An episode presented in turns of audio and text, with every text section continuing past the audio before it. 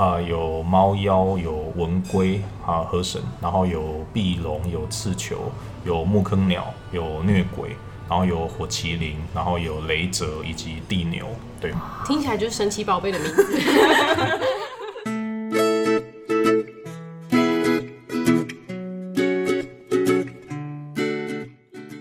听众朋友们，大家好，欢迎收听今天的节目。别叫我文青，我是雅雅，我是安安。今天我们的声音有点空，因为在咖啡厅，有点空吗？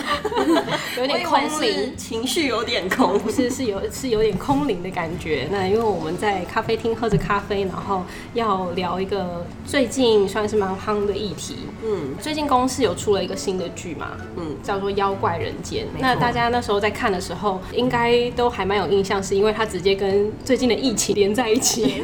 其实他一开始打的一个宣传就是，哎、欸，有一个病在蔓延，然后就让大家好像联想到最近的疫情，然后也一起蔓延起来。妖怪人间里面，它有很多不同的妖怪散布在每一集里面。那其实它每一集里面都会有很多想要特别发展的一些告诉大家的议题。嗯，那所以我们今天呢，就邀请到妖怪人间的制作团队来跟我们分享一下这部四月四号就要上映的戏剧。是的，那有首先就是很帅气的制作人陈宇，跟他们看不见，我看得见，我看得见。大家好，我是陈宇。好以及饰演地牛的李牧。嗨，大家好，我是地牛李牧。嗯，李牧其实很瘦呢，超级瘦，他超不适合演地牛的啦。哎，你怎么这样子？然后制作人就在这边，然后你就说人家超不适合。我我们先请陈瑜来跟大家分享一下《妖怪人间》这部戏到底在演什么。好。啊、呃，这部戏是在讲说，我们假定说，我们现在生活当中里面有非常多的一些自然状态，像是一些。呃，一些自然意象啊，像是核电的这个这些缺电的东西，或是森林大火，或者说像地震这样的东西，我们假定他说，呃，有一个我们不知道的族群，然后他们其实是，而、呃、是他们在释放能量，嗯，对，然后然后造成这些事情，对，然后我们呃就是假设了有一个神秘的组织，然后在环保署之下，然后他要去处理这个族群跟人类的关系这样子，嗯、对，那我们当然就从这个里面去去探讨呃身份认同的这个问题这样子。为什么要设在环保署之下？他为什么不是移民署下面的？都有想过，然后觉得环保署比较有梗，就这样。哦，也是蛮有梗。对，因为它是架空的。那你当初怎么会想说要做这一部戏呢？其实我们公司一直在做呃各种各式各样的用台湾的一些啊、呃、在地的议题，嗯、或是一些我们现在的一些状态，或者说一些呃集体生命经验的东西去做发展。那会做像呃戏剧啊、动画、漫画，其实都有做这样子。然后当时就在想，因为我们想做的东西一直都比较哈扣一点，然后就在想说要用什么比较更商业的语言去去做这样的事情。然后那时候就在读很多呃，刚好读到妖怪的一些文献跟一些书啦，对。然后那时候就想说说，哎，其实这近几年很多人都用不同的领域、不同方式在探讨台湾主体性，在书写这件事情。嗯。然后那时候就想到说，哎，他们也是用用这种方式去讲妖怪，因为它其实它里面那些文献有提到一个东西很蛮有趣，就是其实妖怪它是我们的先民在开拓环境的时候，你会碰到很多险阻。嗯。然后你会。给帮自己去想一个合理的解释。嗯，对，我们是想到看到这个切入点之后，决定做这件事情，然后想说如果用一个奇幻的预言来讲台湾的状态是蛮有趣的，所以就去做这样的开发，这样子。那在这部剧里面大概会有哪一些的妖怪呢？可以跟我们分享一下吗？啊、呃，有猫妖，有文龟啊，河神，然后有壁龙，有刺球，有木坑鸟，有虐鬼。然后有火麒麟，然后有雷泽以及地牛，对，听起来就是神奇宝贝的名字。那在拍片之前，你应该不认识里面所有的妖怪吧？应该很多是陌生的。呃，如果以自己小时候经验，大概只听过地牛跟火麒麟。嗯，对。那你怎么决定说你的这部戏就是选这些妖怪出来？应该有更多。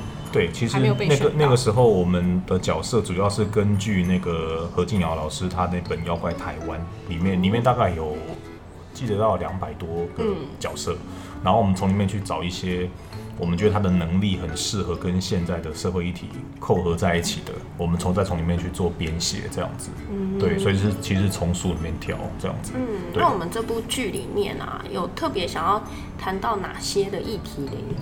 其实我现在是慢慢的把这个东西去掉了啦。嗯、对，因为因为一刚开始在构写这个剧本的时候，那时候很硬，那时候什么每一集都一定要是一个议题，哦、然后一定要什么关系，连什么八仙尘包什么都放进来。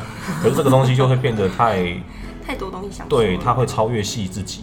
对，所以后来诶，把这个架构拉清楚之后，就一个一个就去掉。嗯，所以其实里面现在大概看的比较清楚的，就是像是呃电的这能能源政策的东西，嗯、然后像是那个呃河川污染，嗯、就是像那时候是在想高雄后进溪的事情这样子，嗯、对。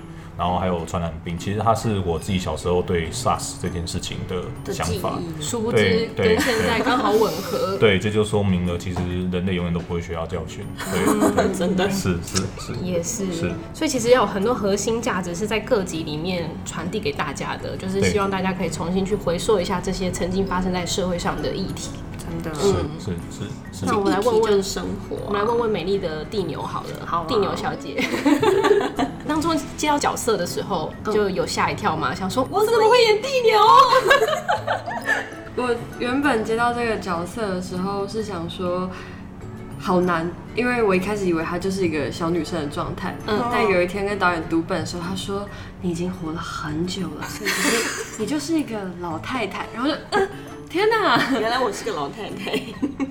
对，就是地牛对我来说还蛮困难的，因为她是一个活了很久的。像神一样的灵兽，嗯，然后他因为有一个毁灭性的能量，就是他如果情绪太起伏的话，他就很容易会造成地震，以至于他把自己关起来，就为了要保护大家，他把自己关在地底下，嗯，然后也因为这样的孤单的状态，让他个性变得有点扭曲。哦，嗯、所以偶尔才会翻身一下，让大家感受到他的存在。原来如此，那那个时候情绪有波动的时候，那你当初怎么揣摩这个角色啊？因为你活很久了，你活很久了。我们一开始前置的时候有表演课，然后老师有带着所有的妖怪一起体验一下妖怪的感觉。对，就是从动物慢慢进入到人的状态的感觉，oh. 嗯，就像其他的妖怪，像猫妖，它就会先是一直狂用爬的，然后最后可能才站起来之类的。哇，对，那所以地牛的话是一直学，一直翻。我那个时候是一直吃草，一直吃，我一直在吃草，因为我不知道该怎么办，就是牛感觉都是一直吃草，不然就是睡觉。哦，oh. 但是揣摩角色的部分，我有读小王子。因为小王子里面大家都有一些很具象的人格特质，但他们又不是完全都是人。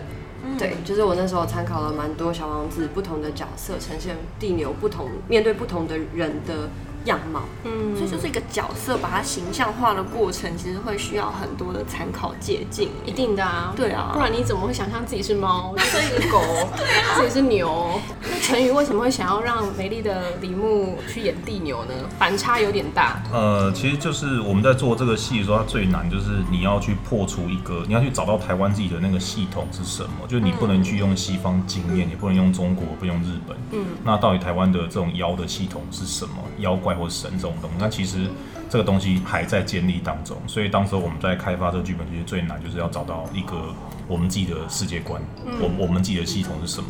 因为西方他们都会强调怎么样英雄主义那种东西，那东方其实强调的是群体关系。嗯，那我觉得那是台湾的一种人文精神，可以特别去讲这个戏。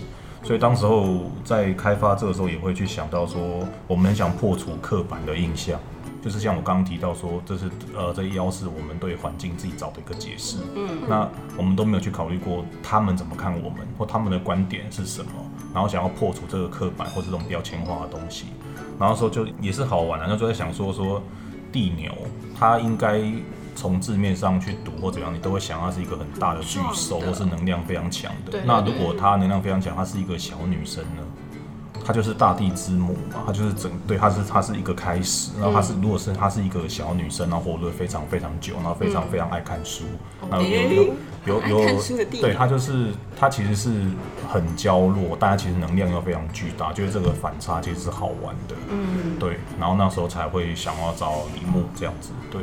那李牧也是一个很特别的演员，他虽然非常非常年轻，可是我们觉得他也是啊、呃、文青过头的一个人，哦、对，很适合我们。我有看到李牧的那个脸书，嗯，就是一个文青，对，太好了，就是会洗那个照片，哦，底片，对底片的相机，然后会去看书，然后就跟，就我觉得啊，其实这部的演员都有一个很文青的 tone 调。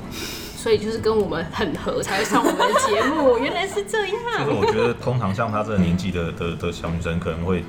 就是导演啊，或是我们在跟他聊天的时候，我们就觉得可能会被他当是阿飞那种感觉，有那么夸张吗？可是我还觉得不会，他其实他读的东西又看到，他也都看一些比较深的，或是一些比较议题性的东西。嗯，所以李牧有觉得是阿飞吗？没有，他不敢说，他会解释。那那李牧自己在里面的这个地牛角色，他会受到什么样的状况影响，然后个性就转变，就情绪会受突然暴走？嗯，我觉得比较像是他一直都。都踩在一个钢索上，因为他常常都是跟自己相处，所以他不太知道面对别人的时候他应该要怎么样。他不常使用情绪，以至于对待情绪他就像一个新生儿一样。嗯，但他又有内心的紧张，所以常常会有犯错的东西。就这样来回之后会负面加强他对于他自己本身情绪的一个了解。过程当中在转换那个情绪应该蛮困难的吧？你要当一个新生儿，但是你又活了很久，可是你又突然接触到外面刺激，然后又突然那个爆炸，这样分裂。就是我常常在一些很混乱状态，然后导演就会很明确的告诉我说，现在这个时候就是是很确切，是不开心的。嗯，我比较像是有点被指导说，哦，就是这样，然后我用我的直觉去呈现不开心的那个状态。这就跟平常一个女人一样啊。哎，这么说好像很有道理耶。对啊，我今天就开心。你现在是在跟男朋友讲话吧？就是如果有。男朋友的人听到这个，你就是小心一点。反正我现在就是不开心。那拍完这部戏之后，呃，你自己的感想是什么？呃，在准备的过程中，到真的拍摄结束，我一直都在想，人跟不管是同样都是人，或者是其他动物，或者是整个环境世界的关系，我们一直都存在着宰制对方的这件事情。好像是，嗯，然后很长我们都是以自己为最中心出去思考。虽然我们是动物，但我们会呈现人的形状，就是就是打破了一个沟通上的困难嘛。嗯、就是我们有类似的形状，然后也有类似的情绪，所以好像能够在互相了解上变得比较容易一点。就是让观众可能可以反思我们对待其他动物或对待整个环境，我们的态度或者是一些方法是不是错的？嗯，很深奥。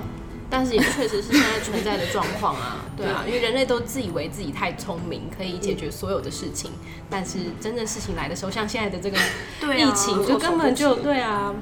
那我还有个问题啊，比如说像这部片里面，它有很多的妖怪，所以它是不是会运用很多的一些特殊的特效，然后去做呈现？对，它特效大概大概有一千颗左右，那也是也是台湾的电视剧没有的规模。对对对。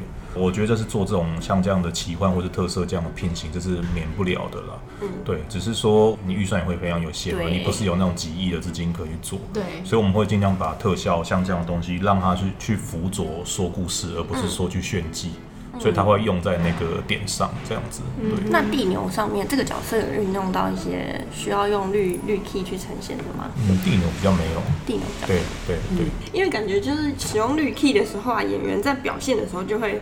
哎，我在我在哪里 的那种感觉？哦、你是说就会跑到另外一个世界的感觉？因为你就是跟着一个绿幕对话。哦，对耶，这样这样其实蛮难的，因为要去想象后面的背景是什么，对不对？